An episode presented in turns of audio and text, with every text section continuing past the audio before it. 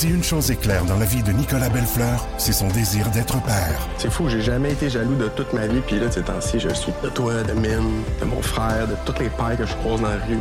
Surtout lorsqu'il se sépare et se voit privé de son rôle de beau-père. Ariane, élever ton fils, c'est genre la chose qui me rend le plus heureux au monde, puis tu le sais. Malgré tout, il peut compter sur ses amis de longue date pour l'aider à travers cette épreuve. On est une gang de c'est bien serré. Belle une série originale Crave à regarder maintenant sur Crave.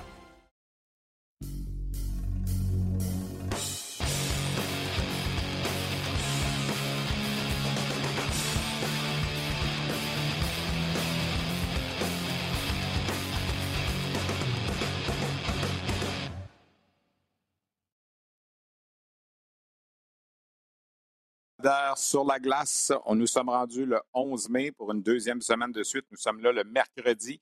Euh, la semaine dernière, c'était en raison des funérailles des Guy Lafleur. Cette semaine, ben, on s'est dit pourquoi pas attendre la bonne nouvelle du 10 mai si elle peut arriver.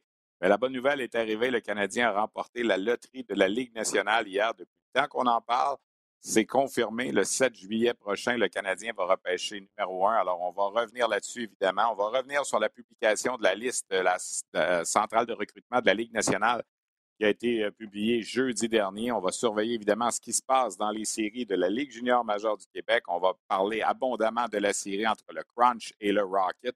Des invités pour vous, le gardien Charles-Édouard Gravel de l'Armada de Blainville-Poibriand, on va également s'entretenir avec Marc-André Bergeron qui a fait le bilan en début de semaine de la première saison des Lions de Trois-Rivières dans la ECHL. Et on va aller retrouver dans quelques instants notre collègue Patrick Friolet qui est à l'entraînement du euh, Rocket de Laval. Au moment où on enregistre cette balado-diffusion en ce mardi matin, 11 h, euh, on va parler en long et en large de cette série. Il a assisté, Patrick, aux deux premiers matchs de l'affrontement à Syracuse peut-être vous donner justement un petit update de ce qui se passe à l'entraînement. Ben, présentement, en préparation pour le match de jeudi soir entre le Rocket et les Crunch, match numéro 3 de la série. On avait les trios suivants à la séance d'entraînement. Harvey Pinard avec Guy et Belzil, Gignac avec Paquette et Ilonen, Bourque avec Schnarr et Teasdale et Martel avec Baudin et Devante Smith-Pelly qui a joué le deuxième match euh, de samedi à Syracuse, le vétéran qui euh, a trouvé le moyen de se rendre utile dans cette euh, dans cette série qui, euh, vous allez le voir tantôt, là, on va en parler avec Patrick Triolet, qui est plutôt physique. Ben, si on revient justement sur la dernière semaine du Rocket, euh, cette série s'est amorcée euh, vendredi dernier à Syracuse. Évidemment, le Crunch, en terminant au deuxième rang, avait l'avantage de la glace. Il faut se rappeler qu'en saison régulière, ces deux équipes se sont affrontées en huit occasions. Euh, le Rocket et le Crunch. Et le Rocket avait eu le dessus euh, cinq fois sur huit. Donc, quand même pas une équipe contre laquelle on peut dire que euh, les hommes de Jean-François Houle avaient de la difficulté.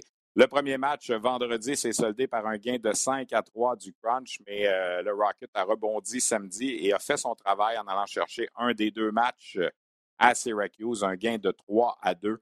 Donc, la série 3 de 5 est égale 1 à 1. Et là, ça se transporte à Laval pour la première fois demain soir, le 12 mai. Il y aura un match des séries éliminatoires à la Place Belle. On attend une salle comble. Il y aura un match également samedi après-midi à 15 h. C'est maintenant confirmé, maintenant que la série est 1 à 1. Euh, Laval pourrait remporter cette série, évidemment, en allant chercher deux victoires, n'aura pas besoin de retourner à Syracuse. Si toutefois il devait avoir besoin d'un cinquième match, il aurait lieu mardi prochain à Syracuse.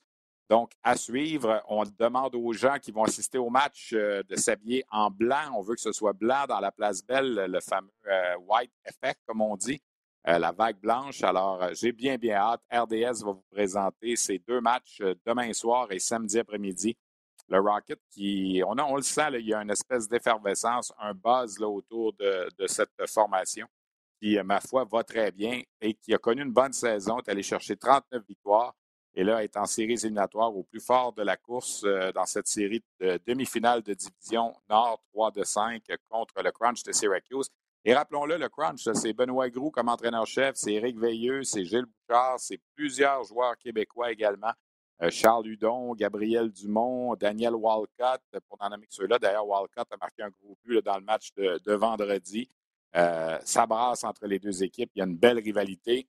Benoît Groux a mis la table le vendredi dernier en disant Moi, je n'ai pas d'affinité avec qui que ce soit de l'autre côté. Euh, parce qu'on lui posait la question, c'est évidemment le fait qu'il y avait des affinités entre les deux équipes. Euh, Benoît Groux a voulu, comme il sait si bien le faire, remettre les pendules à l'heure. Alors, euh, un petit peu plus tôt ce matin, environ une heure, alors qu'il se présentait à la Place Belle pour assister à la séance d'entraînement du Rocket, j'ai discuté avec le collègue Patrick Friolet. Alors, cette semaine, je voulais qu'on discute avec Patrick Friolet parce qu'il est un des rares euh, reporters à Montréal qui a vu les deux premiers matchs à Syracuse de cette série-là. Pat, premièrement, tes impressions de, la série en général, les deux matchs que tu as vus là-bas. Bien, d'abord, c'est extrêmement physique. Euh, honnêtement, là, euh, j'ai pas vu souvent des matchs avec autant d'intensité physique. je pense que la première, le, premier match, le crunch a réussi à prendre l'avantage physiquement. Puis dans le deuxième, ben, le Rocket s'est ajusté. Puis ça a donné quand même euh, des ouvertures pour les deux équipes dans, les deux matchs. Je pense que la dimension physique, c'est quelque chose qu'on néglige peut-être un peu. On le sait que ça va être physique, mais l'effet de, de, des bagarres physiques, puis à quel point on est capable de s'imposer dans un match, je l'ai vraiment senti euh, sur place. Puis honnêtement, euh, de part et d'autre, des bonnes performances des gardiens de but. Dans le premier match, Kevin Poulin a été, je pense, malchanceux parce qu'on a commis des erreurs. Il y a des tirs qui ont dévié un peu. Il n'a pas été, euh, il a pas été mauvais, là, même si euh, malgré tout, il a donné des buts. Je trouve qu'il a livré une bonne performance, mais euh, dans le deuxième match, Kaden Primo a vraiment fait la différence, à mon avis. Bien, ça, c'est un sujet que je voulais aborder. As-tu l'impression que ça a piqué Primo un petit peu de ne pas débuter la série? Bien, fort possible. C'est clair que quand on regarde les chiffres, quand on regarde comment les choses s'étaient déroulées, à mon avis, on a fait la bonne chose en confiant le filet à Kevin Poulin pour commencer parce qu'il le méritait. Puis, ce que je vois, c'est que Kevin Poulin, comme je le dis, a quand même fait des bons arrêts dans ce match-là, a gardé son équipe dans le match, mais est-ce qu'il a vraiment fait la différence? Euh, je suis pas convaincu qu'il l'a fait autant que Caden Primo. Puis dès le départ, on a vu que Primo était prêt. On a beaucoup parlé du fait que c'est un gars qui est calme, c'est un gars qui, qui, rassure un peu les gars euh, derrière eux. Puis il l'a démontré. Il a fait des gros arrêts. Puis en fin de match, s'il ne fait pas cet arrêt-là sur Kepke en échappé, ben on a un autre match complètement. Donc, euh, j'ai vraiment aimé sa performance. Puis oui, peut-être qu'il a été un peu piqué, puis je l'ai trouvé très détendu après quand il nous a rencontrés. Il avait le sourire. On, sentait vraiment que ça lui avait fait plaisir de livrer cette performance-là. Puis je vois pas comment on confierait pas le, filet à Kaden Primo pour le match euh, de jeudi à, la Place Belle. Euh, ce sera à lui, je pense, à l'échapper par la suite, mais il a livré une solide performance. Il a fait des arrêts déterminants. Puis en plus, ben, il a permis à son club d'aller chercher une victoire. La série 3 de 5 est égale 1 à 1. Pat, c'est correct que ce soit un 1, c'est fair quand on pense à ce qui s'est passé là-bas? Là? Oui, je pense que oui. Parce que dans les deux cas, euh, moi, ce que j'ai trouvé, c'est que Benoît Groux, dans le premier match, là, il avait tellement bien préparé son équipe. Puis on l'a senti que on le sentait tellement calme derrière le but. On le voyait les deux, derrière le banc, les deux mains dans les poches. Euh, on voit qu'il a vu neiger. Le matin, il nous parle. Il dit Moi, j'ai aucune affinité avec personne de l'autre côté. Tu sais, c'est comme on dit du stuff de junior. Tu en as connu. Tu connais très bien Benoît. Tu sais comment il est capable d'attirer un peu l'attention sur lui dans ce genre de situation-là. J'ai trouvé que c'était un match parfait pour le crunch dans le premier. Ils ont, ils ont, dérangé le Rocket. Ils ont été capables de profiter de leurs occasions. Le Rocket aurait pu créer l'égalité en fin de match, puis a eu des chances de gagner ce match-là. Mais dans le deuxième, ça a basculé un peu. Puis j'ai trouvé qu'on s'était bien ajusté. J'ai aimé la formule avec 11, attaquants et 7 défenseurs parce que ça a permis à tout le monde d'être impliqué, euh, d'être sur le bout des orteils, comme on dit.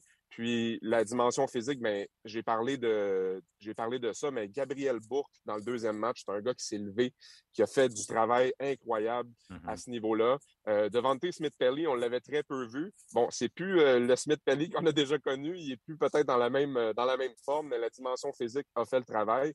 Puis défensivement, j'ai aimé comment euh, Xavier Ouellet s'est présenté euh, comme un leader. Il l'avait fait dans le premier match, mais dans le deuxième, ça a atteint un autre niveau.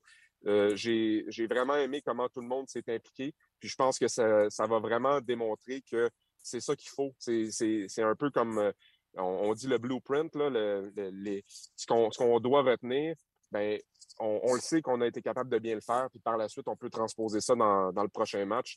Puis Alex Belzil est le grand leader du Rocket dans les deux premiers matchs. On, le voit aussi s'amuser. Euh, on le voit produire des buts, mais il sait c'est quoi le hockey des séries. Puis il se laisse, euh, il se laisse aller après la période. Il voit qu'il y a un joueur du crunch qui parle à l'arbitre, passe puis accroche le gant en regardant vers le ciel. puis le joueur se retourne, veut aller le chercher. Donc il est vraiment impliqué, puis il s'amuse, puis ça, ça, ça a vraiment un effet d'entraînement sur tout le monde tu as parlé du 11-7. Comment a été Mathias Norlinder? Il n'a pas joué beaucoup de ce que moi mm-hmm. j'ai vu, là, mais euh, c'est un gars qui revenait quand même. On n'avait pas vu depuis quelques mois. Là. Oui, ben, je pense que ça permettait aussi, euh, avec cette défenseur, de le protéger d'une certaine façon. Euh, c'est sûr que je n'avais pas de grandes attentes dès le départ parce que, comme tu le dis, ça fait quelques mois qu'on ne l'avait pas vu. Il débarque dans un contexte qui n'est pas facile avec une équipe qui est formée en fin de saison avec de l'intensité de, de, ces matchs-là, se présente dans un match de série. Mais j'ai trouvé qu'il a gardé les choses simples, il a fait les choses de la bonne façon. Il a pas, je ne l'ai pas vu commettre euh, des erreurs. c'est sûr qu'au niveau du patin, euh, quand là, euh, il doit se retourner puis aller chercher la rondelle dans le fond de son territoire puis que la pression arrive vite, ben c'est ça la principale chose qu'il doit travailler. On le voyait déjà euh, quand il était dans les matchs plus tôt, sa vitesse de prise de décision. Mais ben là, c'est accentué parce qu'en plus, le gars qui s'en vient, il a clairement des mauvaises intentions. il ne va pas te donner de chance. Donc, mais malgré tout, là, j'ai, j'ai pas été déçu de son match. Puis quand j'écoutais Jean-François Hall après, il disait ben il y a eu un match correct. Euh, puis justement, ça va un peu dans ce sens-là. Je pense qu'on ne pouvait pas se permettre d'avoir des attentes démesurées pour Mathias Norlinder, mais il a fait son travail, puis je pense qu'il va simplement prendre confiance à partir de ce moment-là.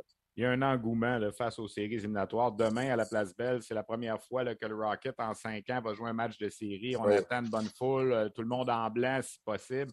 On sent ce buzz-là. tu es à l'entraînement ce matin. En tout cas, tu arrives à l'entraînement, on sent mm-hmm. qu'il y, a une fébrilité autour de ça. Ah, vraiment. Puis euh, dans l'environnement du Rocket aussi, les, les, gens qui travaillent pour le Rocket sont vraiment excités. Euh, moi, j'ai très hâte de voir ça parce qu'on a vu des beaux matchs à la Place Belle, mais on n'avait jamais été récompensé. Malheureusement, Joël Bouchard avait euh, formé vraiment une belle formation qui aurait pu aller loin l'année dernière, puis tout, ça, euh, tout ça a pris fin. Donc, clairement, ça va être une ambiance spectaculaire c'était quelque chose quand même au, niveau de, Syracuse parce que c'est une foule qui s'est pas présentée en aussi grand nombre qu'on aurait pensé, mais c'est une ambiance où on sent que la foule est vraiment dedans. Euh, à Laval, je pense que ça va atteindre un autre niveau. Puis je vous le dis sincèrement, vous allez vraiment être impressionné à quel point c'est du jeu physique, à quel point ça frappe, à quel point, après chaque coup de sifflet, il y a des joueurs qui se présentent devant le but. Puis euh, je pense à Danick Martel, justement, dans le, dans deuxième match. Ah oui, il aime ça. Puis il s'est présenté derrière Maxime Lagacé, il donne un coup de bâton, là, ça se bouscule. Donc, euh, c'est ce genre de choses-là qui, qui, qui allument le feu puis qui permettent de faire basculer le, le rythme d'un match d'un côté ou de l'autre. Ben Patrick, on va être là demain pour ce match-là. Évidemment, on a bien hâte. Samedi aussi, match numéro 4. Il est assuré maintenant parce que c'est 1 à 1, puis on va espérer pour le mieux pour le Rocket. Merci d'avoir pris le temps. Belle voiture, beau soleil, puis euh, on se voit bientôt. Merci beaucoup, salut. Ben, merci, j'ai hâte de retrouver la galerie de presse de la Place Belle parce que je peux vous dire qu'à Syracuse, tu l'as vécu. Ah, c'est pas, pas, très sexy. Non, exactement. salut. Salut, Steph. Alors voilà donc cet entretien avec le collègue Patrick Friolet. Peut-être faire le tour des autres séries dans la Ligue américaine. Dans la section Nord, ben, Utica, qui avait eu le, laissé-passer en première ronde, ben, mène 1 à 0 dans sa série 3 de 5 contre les Americans de Rochester. Le gagnant de la série Laval-Syracuse va jouer contre le gagnant de la série Utica-Rochester. Dans la section Atlantique, c'est 1 à 0 pour, euh, pour Charlotte contre Bridgeport. Et euh, euh, ça commence ce soir entre Springfield et Scranton-Wilkes-Barre. Dans la section centrale, Milwaukee mène 2 à 0 contre le Manitoba et la série Chicago-Rockford commence ce soir. Dans la section Pacifique, Stockton a pris les devants 1 à 0 contre Bakersfield et euh, Ontario contre Colorado. Ça commence également ce soir. Donc, ça fait le tour un peu de ce qui se passe dans la Ligue américaine.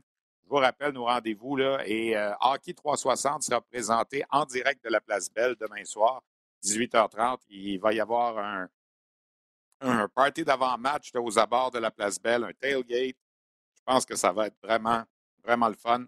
On attend ça depuis cinq ans à Laval, les séries éliminatoires, et là, ça va arriver. Avec les Canadiens dont la saison est terminée, ben, toute l'attention se tourne vers le Rocket de Laval. Donc, euh, c'est euh, franchement, le, timing est euh, parfait. on parle maintenant de la Ligue de hockey junior major du Québec. Six des huit séries de première ronde, de trois de cinq, sont terminées. Euh, il y a six équipes qui sont qualifiées. Dans l'Association de l'Ouest, on connaît déjà même les affrontements de la deuxième ronde. Le Phoenix de Sherbrooke l'a emporté en quatre matchs contre le Dracard de Bécomo. Les Olympiques de Gatineau l'ont emporté en quatre matchs contre les Foreurs de Val-d'Or. Les Cataractes de Shawinigan ont balayé en trois matchs les Huskies de Rouen-Noranda et l'Armada de Blainville-Boisbriand l'a emporté en quatre matchs contre les Voltigeurs de Drummondville. On connaît donc déjà le début de la prochaine ronde. Dimanche, l'Armada va jouer contre le Phoenix de Sherbrooke. Les Cataractes de Shawinigan vont jouer contre les Olympiques de Gatineau. Euh, ça, ça commence dimanche, série 3 de 5. Ça va commencer à Sherbrooke et à Gatineau. Dans l'association de l'Est, ben, Québec et Charlottetown n'ont fait qu'une bouchée de leur rivaux en première ronde. Québec en trois matchs contre Chicoutimi, Charlottetown en trois matchs contre Moncton. Les deux autres séries ne sont pas terminées. Euh, le Titan d'Acadie Batters a perdu les deux premiers matchs de sa série contre Halifax à la maison, mais a bien rebondi lundi en l'emportant à Halifax. Match numéro 4 ce soir, mercredi le 11 mai. 2 à 1 pour Halifax dans cette série. S'il devait y avoir un cinquième match, il sera présenté demain. Pour ce qui est de l'affrontement entre Saint-John et Rimouski, ben, c'est à égalité 2 à 2, match décisif numéro 5 demain à Saint-John. Pas besoin de vous dire que la pression est sur les Sea Dogs, l'équipe hôtesse de la Coupe Memorial. Si les Sea Dogs devaient perdre à la maison demain contre l'Océanique, euh, devraient s'entraîner pendant plus de cinq semaines avant le début du tournoi de la Coupe Memorial. Évidemment, c'est une situation qu'on a déjà vécue avec d'autres formations dans le passé. Les Sea Dogs sont largement favoris pour l'emporter contre l'Océanique. Hier soir, euh, Patrick Hammerla, le gardien de l'Océanique, a effectué 40 arrêts dans une victoire de 1 à 0 de l'Océanique euh, contre les Sea Dogs pour forcer justement ce match numéro 5. Et là, dépendamment de qui va l'emporter, ben, il y a un des, euh, une. Si Rimouski l'emporte, Rimouski va jouer contre Québec. Si Saint John l'emporte, Saint John va jouer contre Charlottetown. évidemment, on attend évidemment le résultat aussi d'Halifax Batters, mais on sait déjà que les séries vont commencer dimanche à Québec et à Charlottetown également. Euh, la deuxième ronde des séries qui va se mettre en marche.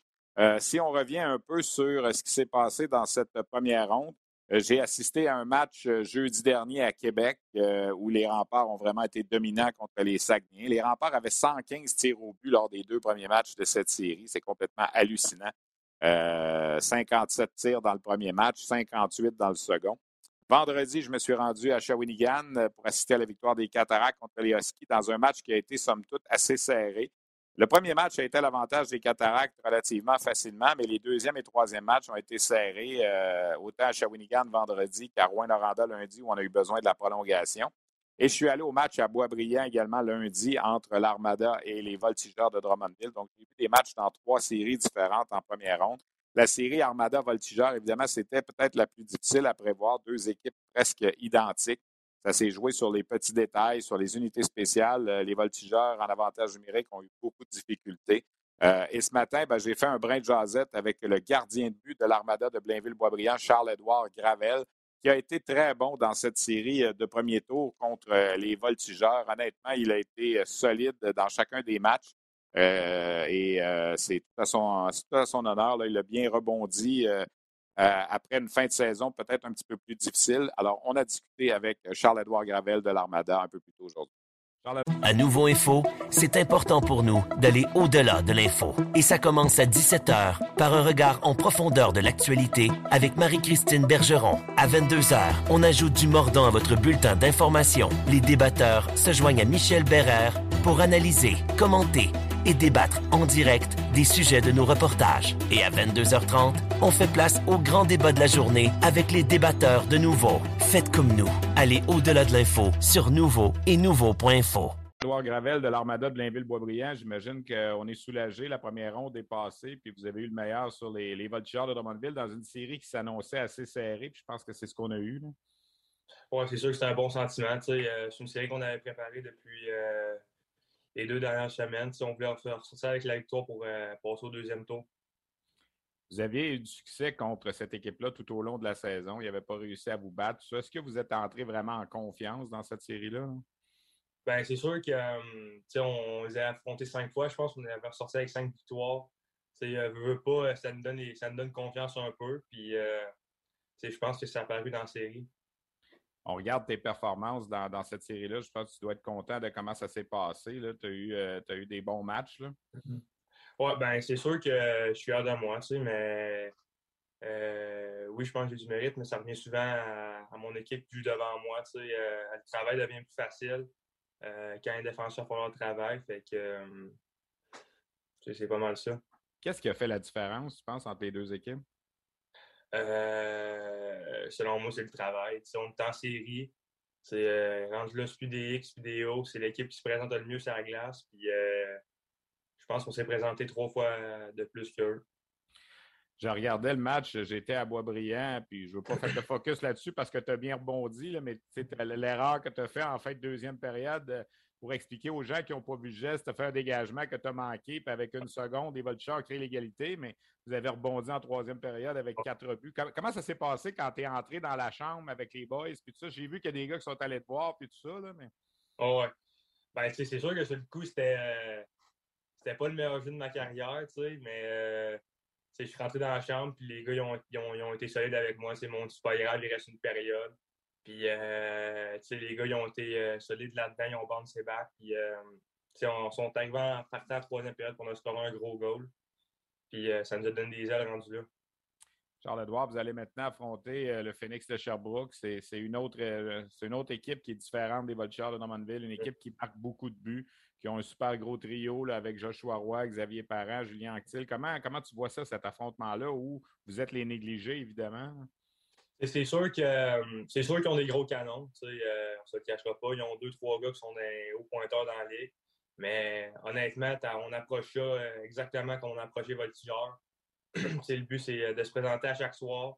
Puis, rendu là, ça joue à la glace. Puis l'équipe qui va mieux le jouer, c'est l'équipe qui va, gagner au compte. est-ce que toi, personnellement, dans ces séries-là, tu, veux démontrer quelque chose? Le repêchage, ça fait encore partie de tes, pensées, j'imagine? Ou comment tu vois ça?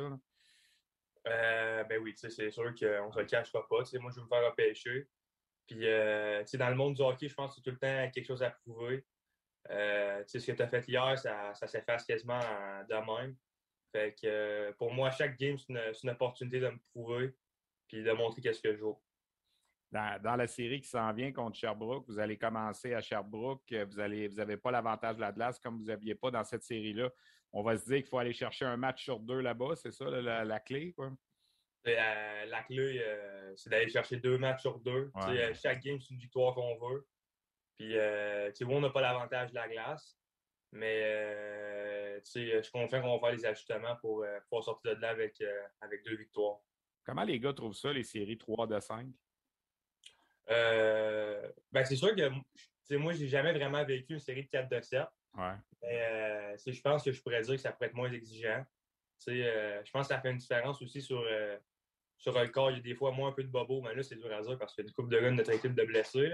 Mais je pense qu'au bout, bout, du compte, c'est juste moins exigeant sur le corps. ça fait du meilleur hockey sur la glace.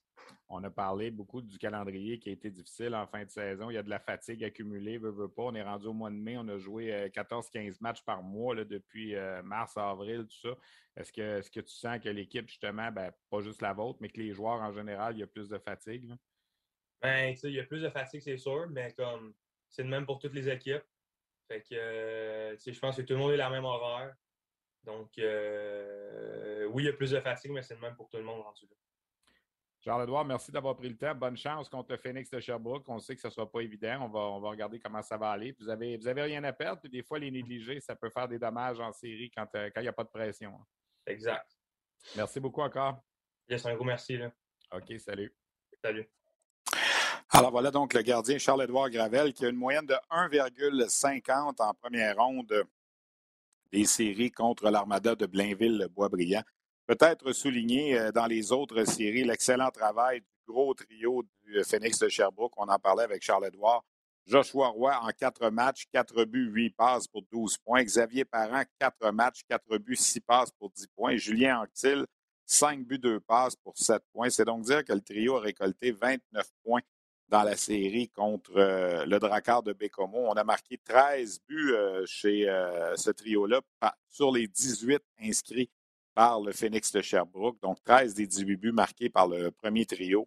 Euh, de la troupe de Stéphane Julien qui, euh, comme je le disais, va se mesurer donc à l'Armada en deuxième ronde. Euh, peut-être également vous parler de ce qui se passe en Ontario et dans l'Ouest au niveau des séries éliminatoires. D'abord, dans la Ligue de juniors de l'Ontario, on est en deuxième ronde, 4 de 7. Les Bulldogs de Hamilton mènent 3 à 0 contre Mississauga. Les Bulldogs, c'est la grosse équipe, je pense, dans la Ligue canadienne. Si on avait à choisir une équipe pour remporter la Coupe Memorial en ce moment, je pense que les Bulldogs de Hamilton viendraient en haut de liste. C'est une formation qui, depuis le mois de janvier, ne perd à peu près jamais. Dans les autres séries, North Bay a pris les devants 2 à 1 contre Kingston. Hier, une victoire à Kingston, justement, quelques minutes après l'annonce de la loterie de la Ligue nationale. Qui a favorisé le Canadien. Est-ce que Shane Wright a été un peu dérangé? Il a quand même récolté deux passes dans cette défaite de 6-3 hier contre le, Battalion de North Bay.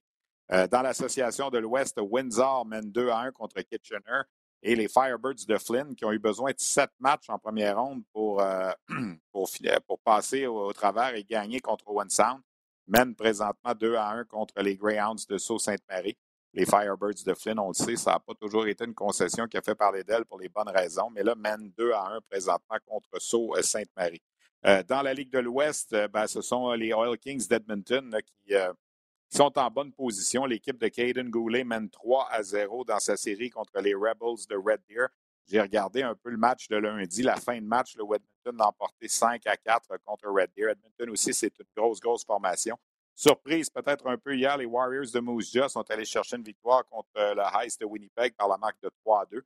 Winnipeg, qui a 111 points en saison régulière, le meilleur fiche au hockey junior canadien, mène quand même cette série 2 à 1. Et dans l'association de l'Ouest, de la Ligue de l'Ouest, Portland mène 2 à 0 contre euh, Seattle euh, dans une série qui va se poursuivre ce soir. Et dans l'autre affrontement, ben, c'est Kamloops qui mène 2 à 1 contre les Giants de Vancouver. Les fameux Giants de Vancouver qui ont surpris les Silver Tips de Everett en première ronde. Une équipe qui avait seulement obtenu 53 points au classement Vancouver, qui s'était classée 51e au niveau du classement de la Ligue canadienne, qui a éliminé l'équipe qui avait amassé 100 points, 6e au classement de la Ligue canadienne. Ça a été la grosse, grosse surprise en première ronde. Donc, Vancouver qui est allé chercher un match hier à la maison contre les Blazers de Kamloops au compte de 3 à 2. À suivre donc ces séries dans la Ligue de l'Ontario et dans la Ligue de l'Ouest également.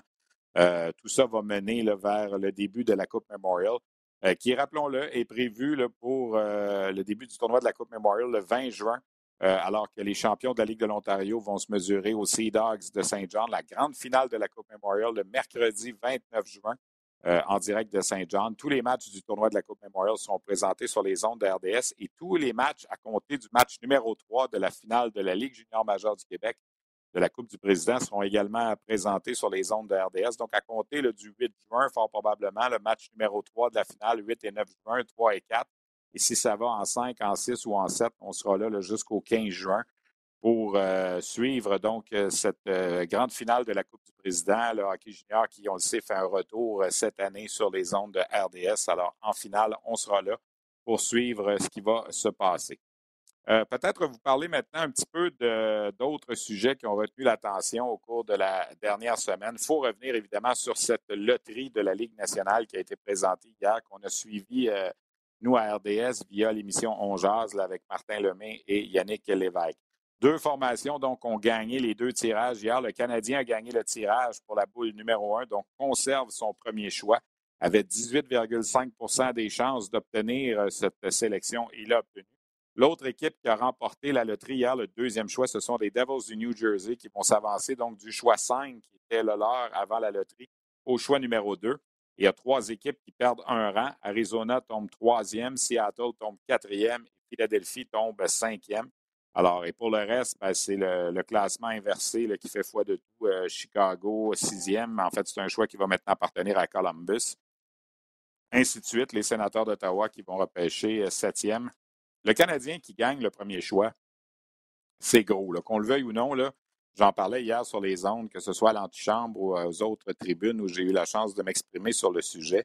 Si tu n'as pas au moins 50 ans, tu n'as aucun souvenir de la dernière fois où le Canadien a eu le premier choix repêchage dans la Ligue nationale. ça se passait en 1980. Alors, euh, pour avoir un quelconque souvenir de ça, il faut que tu aies 8, 9, 10 ans. Alors, il faut que tu sois né là, dans les années 60, début des années 70. Alors, tous ceux qui n'ont pas 50 ans n'ont jamais vu le Canadien repêcher premier au total. Et ce qui ajoute à tout ça, c'est qu'en plus, la séance de sélection a lieu à Montréal cette année. Alors, imaginez l'ambiance le soir du 7 juillet lorsque euh, l'état-major du Canadien, que ce soit Jeff Molson, euh, Jeff Gorton, Kent Hughes, vont monter sur l'estrade au Centre Bell pour annoncer la première sélection devant fort probablement 21 000 spectateurs. L'ambiance va être survoltée en plein mois de juillet. Et moi, je trouve que c'est un baume qui, arrive après une saison misérable, on va se le dire, 22 victoires, 60 défaites. On est au courant que le Canadien ne participera pas aux séries depuis le mois de novembre ou décembre. Euh, alors, ça s'est terminé avec le décès de Guy Lafleur. Là, au moins, ben, c'est du positif à l'horizon pour le, 7 juillet prochain. Alors, moi, j'ai bien, bien hâte de, vivre ce moment-là. Euh, j'ai fait, euh, quoi, 32, 32 séances de sélection, là, mettons une trentaine sur place, si on oublie les deux dernières en pandémie. Et, avoir le premier choix au total dans ton édifice, c'est un moment qui ne passera pas deux fois. Alors, pour le Canadien, ben, je pense qu'on va profiter de ce moment-là. Est-ce que le Canadien va y aller avec Shane Wright? J'aime à penser que oui. Shane Wright est l'espoir numéro un en Amérique du Nord, ce qui m'amène à vous parler de cette liste de la centrale de recrutement de la Ligue nationale qui a été publiée, la liste finale jeudi. Shane Wright est au premier rang de cette liste en Amérique du Nord. Il a obtenu 94 points cette saison avec les Frontenacs de Kingston. Euh, c'est le gars qui est identifié comme numéro un de la séance de 2022 depuis un bon moment déjà. Il devance Logan Cooley des euh, États-Unis, du programme américain, qui est au deuxième rang, qui est un excellent joueur. On l'a vu pendant le, mondial des moins de 18 ans. Carter Gauthier, son coéquipier, est au troisième rang. Matthew Savoie est quatrième euh, et Connor Geeky cinquième. Ces deux derniers qui évoluent avec le Heist de Winnipeg. J'en parlais il y a quelques instants, la grosse équipe de la Ligue de l'Ouest qui est allée chercher 111 points cette saison. Matthew Savoie, c'est un petit centre de 5 pieds 9 pouces. Connor Geeky, c'est un gros bonhomme, 6 pieds 3 pouces peut-être un patin moins explosif, mais ce sont les cinq meilleurs joueurs en Amérique du Nord selon la centrale de recrutement de la Ligue nationale. En Europe, euh, on a choisi Juraj Slavkovski, le Slovaque, qui a joué en Finlande cette année pour le TPS de Turku. On l'a surtout vu, Slavkovski, pendant le tournoi des Jeux olympiques. On va le revoir. le championnat du monde de hockey senior commence ce vendredi. Il va s'aligner pour la formation slovaque. Alors, Slavkovski peut-il mêler les cartes pendant le, championnat du monde senior? C'est à voir. Joachim Kemmel, le Finlandais, qu'on a vu également au mondial des moins de 18 ans, en deuxième position. Simon Nemetz, un autre Slovaque, au troisième rang, excellent défenseur, qui lui aussi a joué aux Jeux olympiques. David Yericek, euh, le Tchèque qui joue à Pelzan, est classé quatrième. Et le Suédois Marco Kasper est classé au cinquième rang. Et tout juste derrière, tout juste derrière on a Jonathan Lekirimaki, le Suédois, qui a été le meilleur compteur du mondial des moins de 18 ans. Il a fait tout un bon, lui, du 22e au 6e rang. C'est normal avec le tournoi des moins de 18 ans qu'il a connu. Et finalement, la centrale de recrutement de la Ligue nationale, euh, qui a attendu la fin du mondial des moins de 18 ans avant de publier sa liste finale, je trouve donc que c'est une initiative euh, qui se devait d'être faite. Au niveau des espoirs de la Ligue de hockey junior major du Québec, Nathan Gaucher des Remparts est au premier rang. Il est 16e sur la liste en Amérique du Nord. Maverick Lamoureux de Drummondville est au 20e rang. Tristan Luneau de Gatineau au 24e rang. Noah Warren, son coéquipier, autre défenseur des Olympiques de Gatineau, au 33e rang. David Spachek du Phoenix de Sherbrooke est 55e. Jérémy Landlois des Eagles du Cap-Breton, 60e. Jake Furlong les Moussets d'Halifax, un défenseur au 68e rang. Et Jordan Dumais, croyez-le ou non, a perdu un rang euh, depuis la liste de la mi-saison. Il a glissé du 72e au 73e rang, même s'il a récolté 39 buts et 109 points cette saison. Personnellement, Jordan Dumais, je le vois plus haut sur euh, les listes des équipes. C'est un joueur qui amène euh, sa dose de mystère, 5 pieds 9 pouces. On a dit même 5 et 8 sur la liste de la centrale de recrutement. C'est pas un gars qui a le coup de patin le plus explosif, mais il est tellement intelligent, trouve la façon de récolter des points. Et il a été le meilleur joueur de la Ligue de hockey junior major du Québec, peut-être même de toute la Ligue canadienne de hockey au cours du mois d'avril. C'est un gars qui est en pleine progression. Et je vois mal une équipe comme le Canadien, qui a 14 choix de repêchage cette année, passer à côté d'un Jordan Dumais. Il faut prendre une chance avec ce joueur-là, qui est originaire de l'ouest de l'île de Montréal. Euh, on ne peut pas attendre et dire Ah, on a essayé de l'attendre, puis on a. Non, il faut que tu repêches ce gars-là avec un de tes 14 choix. En tout cas, c'est mon opinion. Euh, pour compléter, en troisième ronde de la LHJMQ, il y a Samuel Savoie des Olympiques de Gatineau au 90e rang et Angus Booth, défenseur des Cataractes de Shawinigan, au 92e rang. Deux autres Québécois sont classés en troisième ronde. Ils évoluent euh, dans la USHL aux États-Unis. Michael Mastro Domenico, qu'on a vu avec la formation canadienne au moins de 18 ans avec les Stars de Lincoln, il est au 78e rang. Et Michael Estarza de Sioux Falls est classé au 91e rang. Chez les gardiens de but, trois gardiens de la LHJMQ sont classés parmi les meilleurs en Amérique du Nord. Ivan Zigalov du euh, Gigalov du Phoenix de Sherbrooke est deuxième. Vincent Filion des Wildcats de Moncton est 13e et Riley Mercer des Voltigeurs de Drummondville est au 32e rang. Alors ça, c'est la liste de centrale de recrutement. qui est un guide, qui n'est pas la Bible, évidemment, mais qui est un guide qu'on peut regarder sans se faire une tête, dans le fond, sur les meilleurs espoirs de la centrale de recrutement pour la QV 2022. On va suivre ça beaucoup, évidemment. Le Canadien qui a beaucoup de choix d'ici le repêchage de cet été au mois de juillet. Les Lions de Trois-Rivières ont tenu en début de semaine leur bilan de saison, euh, tant au niveau administratif qu'au niveau hockey. Euh, j'ai fait un brin de causette avec Marc-André Bergeron mercredi pour revenir sur cette première saison, ma foi, assez rocambolesque des Lions de Trois-Rivières. Pour vous expliquer un petit peu, les Lions ont terminé au troisième rang de leur section et ont joué en première ronde une série 4 de 7 contre les Growlers de Terre-Neuve, leurs grands rivaux qu'ils avaient déjà affrontés 14 fois en saison régulière.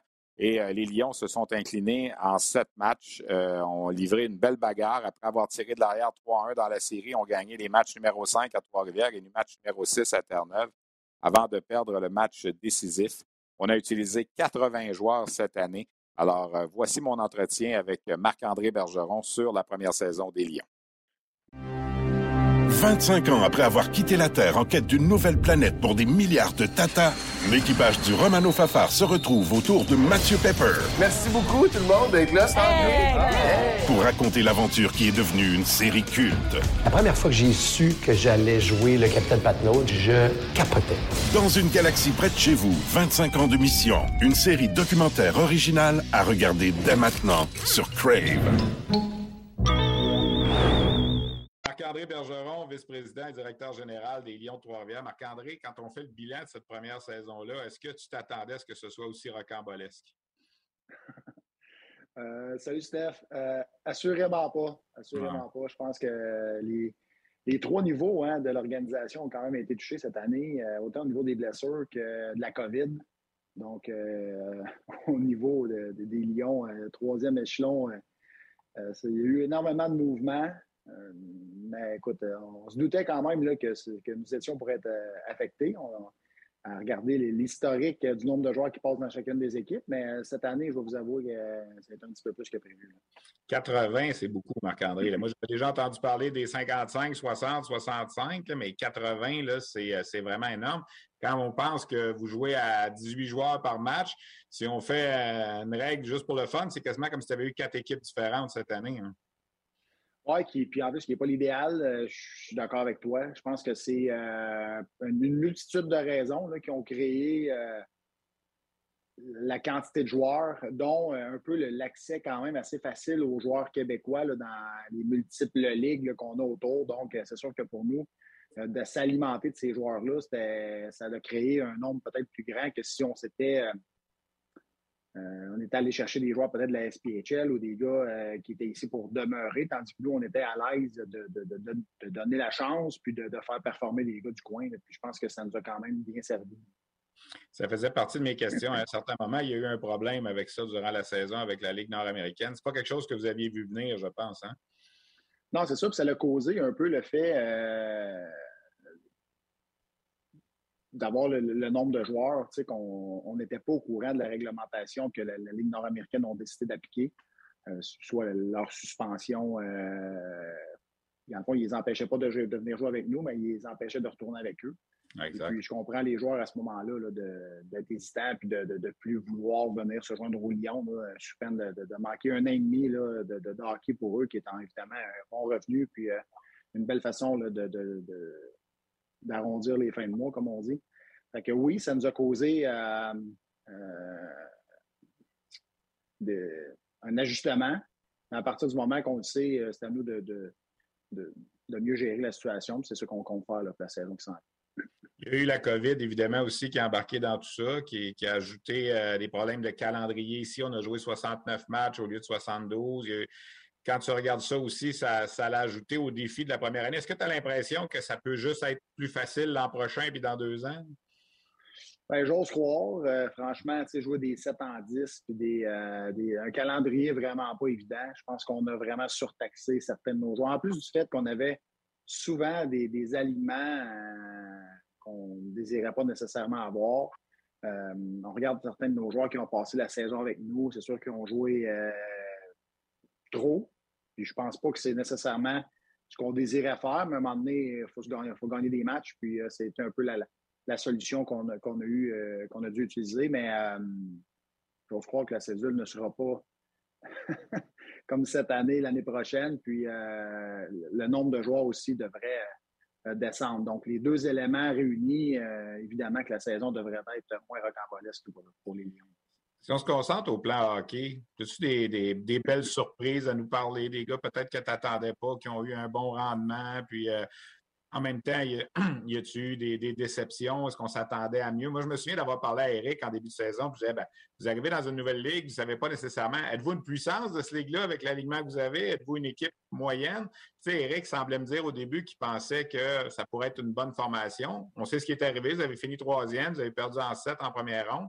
Quand tu regardes ça, est-ce que tu pensais que cette équipe-là performerait mieux, même si c'est dur de le savoir à cause de tout ce qui est arrivé? Est-ce que tu as des joueurs que tu dis, hey, wow, ils nous en ont donné plus qu'on pensait? Ben, j'ai hâte de voir le parcours des Growlers de Terre-Neuve en série. Ils viennent d'égaliser leur série à soir. Ils sont à 1-1 contre les Royals de Reading. Donc, euh, ça va nous donner une idée un peu là, du parcours qu'on aurait potentiellement pu avoir. Euh, c'est l'équipe championne défendante de la, dernière saison complète. C'est une équipe qui est euh, fournie en joueurs d'une façon pas ordinaire des Maple Leafs de Toronto. Donc, c'est une puissance dans la ligue. à ça, avec toutes les statistiques, toutes les façons de comparer, puis d'additionner, puis de faire des moyennes, on était capable assez facilement de, de comparer nos joueurs et puis de, de, de, un peu de, les quantifier, si on pourrait dire, puis de faire des, des, des, des, calculs versus les autres équipes de la Ligue. Puis euh, je pense qu'on était une des bonnes équipes dans la, dans la ECHL statistiquement parlant. Et puis, euh, on l'a prouvé. Hein. quand tu passes euh, la quantité de joueurs qu'on a passé, puis on trouve le moyen de, de, terminer troisième sur une possibilité de quatre pour faire les séries. On n'a pas fini dernier, on fini troisième. puis avoir eu un alignement plus complet tout au long de la saison, je crois que ça nous aurait dit, en tant que première année aussi, le temps d'établir le système, que curieusement, beaucoup de joueurs avec qui je discutais ont tendance à, jouer des systèmes euh, man-to-man. Je ne commencerai pas à décortiquer les systèmes, mais c'est quand même un, système un peu plus euh, peut-être adapté pour des, saisons de moins de matchs, des, joueurs universitaires, euh, des joueurs seniors.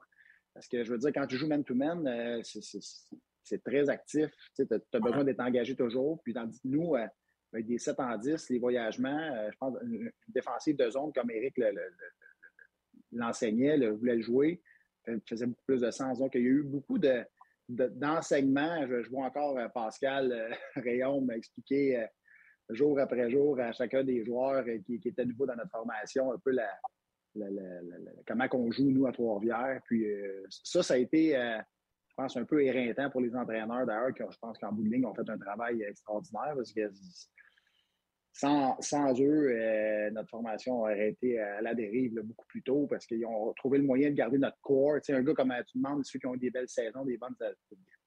Anthony, Anthony Nellis, vraiment, était là pratiquement toute la saison. Cédric Montmini, notre capitaine, qui a été un solide gaillard toute l'année, Mathieu Brodeur. Je, veux faire attention parce qu'il y en a quand même beaucoup qui ont été là, mais euh, ceux qui sont partis, ceux qui sont revenus, euh, euh Olivier Galipo, euh, Chante Saint-Amand, je pense qu'on avait vraiment une formation de premier plan. Je pense qu'on a juste peut-être un peu manqué de temps pour vraiment tout souder ensemble.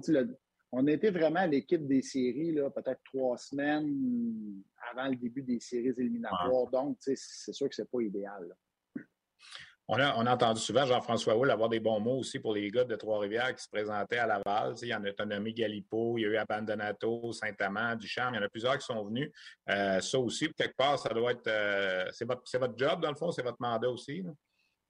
Ben, tant mieux. Euh, je sais que de notre côté, à nous, en début de saison, les gars, je pense qu'ils étaient un peu surpris de l'intensité puis de, la façon que les choses se, se déroulaient à Trois-Rivières. On veut euh, amener une éthique de travail, une façon de faire qui n'est peut-être pas typique pour la ECHL. Puis euh, j'appuie euh, Eric fortement, moi, dans, sa, dans, la façon qu'il drive les gars. Puis un coup habitué, je pense que les gars se rendent compte que ça les aide à monter au prochain niveau. Puis surtout, ceux qui ont la chance d'y aller, ça les aide à, tout de suite performer et à être prêts à accéder au prochain niveau. Puis oui, ça fait partie de notre réalité.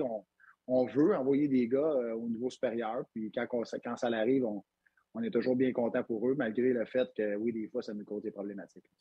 En conversation avec Marc-André Bergeron des Lions de Trois-Rivières. Marc-André, le produit euh, CHL, est-ce que tu as l'impression que ça s'est. Euh, ça a fait son chemin en Mauricie puis un petit peu partout alentour? Parce que c'est une ligue qu'on n'avait jamais eue au Québec avant. On avait déjà eu des clubs de la Ligue américaine, de la Ligue internationale à Québec aussi à l'époque, mais ce produit-là particulièrement, là, où, on a des prolongations à 7 minutes, où on a des poteaux, des buts qui sont bleus, où on a toutes sortes d'affaires un peu différentes. Est-ce que ça, tu as l'impression que ça a fait sa, place?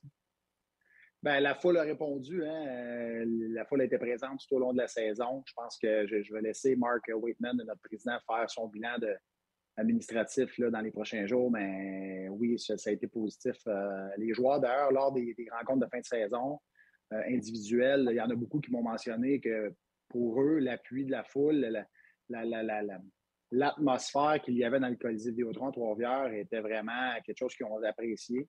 Puis, euh, pour nous, du côté hockey, on, on essaie d'être le mieux possible dans le, plus de catégories possibles dans le but d'attirer les meilleurs joueurs aussi. Puis euh, c'est euh, le fun quand les joueurs se rendent compte qu'il y a plein de petits trucs qu'on fait bien. Puis assurément que le hockey, je pense, euh, la ECHL c'est bien fait découvrir cette année. On n'a pas l'arrogance de penser que c'est déjà très connu puis que les gens parlent de nous comme si on était le Canadien de Montréal. C'est pas ça, pas ça du tout, mais je pense qu'on est on a fait un bon travail pour une première saison. Il en reste encore beaucoup à faire, mais euh, le, produit est apprécié. Puis le fait qu'on soit très québécois, il y a beaucoup de, de nos joueurs que soit ils ont joué junior 3, soit qu'ils ont joué junior majeur, qui ont performé là, dans des équipes qui, sont autour de nous. Puis ça donne des fois une deuxième chance de venir voir un gars qui a joué pour les types de Victoriaville ou euh, les remports de Québec.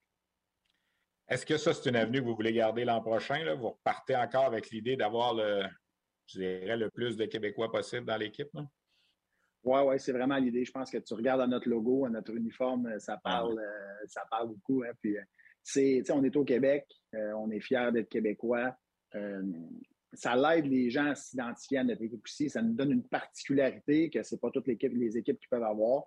regarde, que ce soit moi, que ce soit notre, président, que ce soit nos entraîneurs, c'est, on est québécois, on est fiers, on veut que ça demeure comme ça. Puis c'est certain que le but, c'est d'être le plus québécois possible. Mais il faut quand même faire attention. Hein, quand tu penses à ça, moi, le premier joueur que j'ai signé sur un contrat CHL, qui est Tim Van Stone, euh, qui avait de l'Université euh, de Calgary.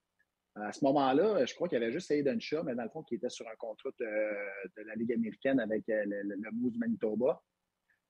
puis je me rappelle que Tim m'avait demandé, il disait Marc-André, moi, je parle anglais, sais comment ça va se passer? Je vois dans ton alignement, il n'y a pas vraiment d'anglophone. Il disait non, Tim, fais-toi-en pas, on est inclusif, euh, tout le monde parle anglais, euh, je pense que tu vas bien te retrouver, puis je pense que tu vas être curieux de découvrir la, culture québécoise, puis euh, finalement, c'est vraiment ça qui est arrivé. Fait qu'il faut faire aussi attention pour pas se limiter puis donner l'impression qu'on veut être soit juste québécois ou juste francophone. Je pense qu'on on veut être inclusif, et puis l'idée, c'est d'être québécois, puis à la limite, un Peter Abandonato qui, qui est de racine italienne, on en est extrêmement fiers. C'est un peu la mentalité qu'on a.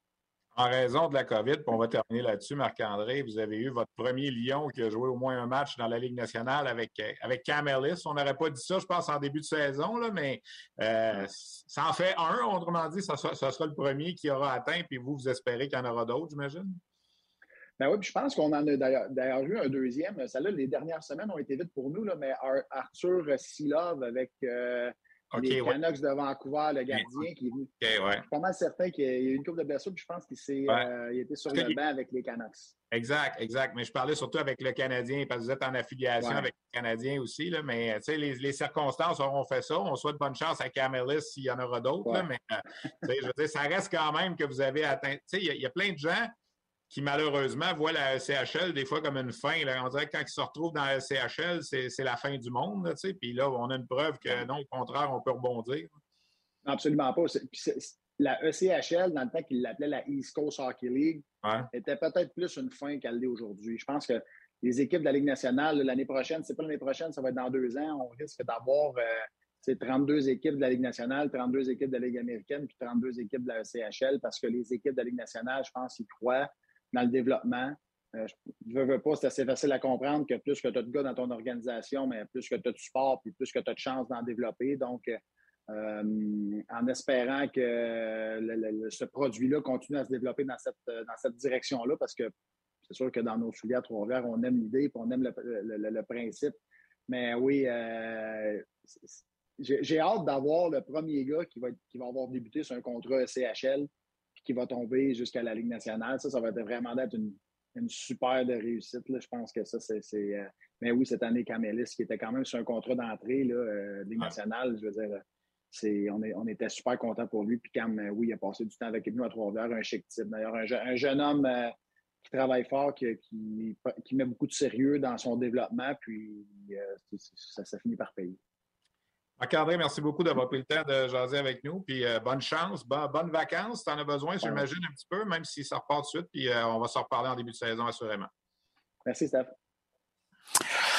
Alors voilà, Marc-André Bergeron et le bilan de la saison des Lions de Trois-Rivières. Alors, ça complète un peu ce que j'avais pour vous cette semaine. Des rappels, des calendriers, euh, ce qui s'en vient à surveiller. Premièrement, euh, notre émission la semaine prochaine, on va probablement attendre à jeudi avant de l'enregistrer, la balado-diffusion sur la glace. Question de voir ce qui va se passer avec la série du Rocket. Si la série du Rocket se termine euh, dès samedi, d'un côté ou de l'autre, peut-être qu'on va réviser nos positions et faire ça en, début de semaine comme on le fait habituellement. Mais euh, le Rocket joue jeudi, 19h à la Place Belle avec émission d'avant-match de hockey 360 en direct de la Place Belle, donc à ne pas manquer. Le Rocket va jouer également samedi après-midi euh, à 15h le match numéro 4 et de là, on verra si on a besoin d'un match numéro 5. Pour ce qui est de la Ligue junior majeure du Québec, la deuxième ronde va commencer dimanche à Sherbrooke, Gatineau, Québec et Charlottetown. On sait déjà que l'Armada va être à Sherbrooke, que les Cataractes seront à Gatineau, les deux autres séries, on attend, mais ça commence dimanche, la deuxième ronde. Euh, la Coupe TELUS commence lundi prochain également en Alberta. Les représentants québécois, les cantonniers de Magog qui s'en vont là-bas pour tenter de ramener euh, la suprématie, l'emblème de la suprématie du hockey euh, canadien Midget. Donc, ça va être un élément qu'on va surveiller également la semaine prochaine. Et la suite aussi des séries là en Ontario, dans l'Ouest, dans les autres séries de la Ligue américaine. On est en plein, on est en plein hockey. On le voit avec ce qui se passe avec la Ligue nationale et tout ça. Et l'histoire de la loterie qui est réglée maintenant pour le Canadien qui aura le premier choix, je pense que c'est une excellente nouvelle. Je remercie donc euh, Félix Payet qui était là à la technique, Luc Dansereau à la coordination, Christian Daou à la recherche, mes invités, euh, le collègue Patrick Friolet qui sera là sur place pour euh, Sport 30 également pour le match du Rocket de demain. Charles-Édouard Gravel de l'Armada de Blainville-Boisbriand et Marc-André Bergeron des Lions de Trois-Rivières. Merci donc à tout le monde. On se revoit assurément la semaine prochaine. Suivez les médias sociaux pour savoir si ce sera mardi ou jeudi. Mais on sera là minimum pour une autre édition la semaine prochaine Sur la glace. Bye bye tout le monde. Bonne semaine.